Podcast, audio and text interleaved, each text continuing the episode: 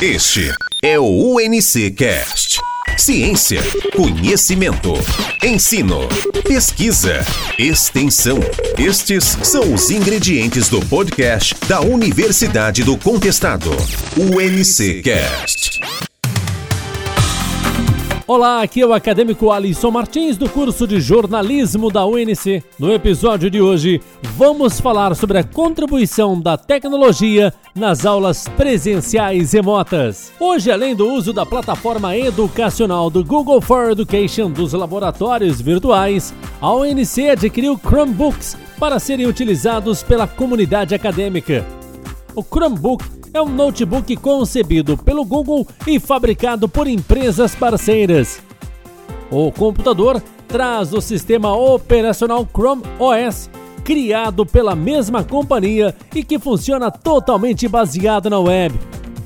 E para qualificar o corpo docente sobre o uso dessa nova tecnologia, a UNC, em parceria com a equipe do Google for Education, realizou dois encontros de formações ao vivo remotas apresentando recursos e funcionalidades do Google Classroom, estratégias pedagógicas para a utilização de Chromebooks para o ensino personalizado.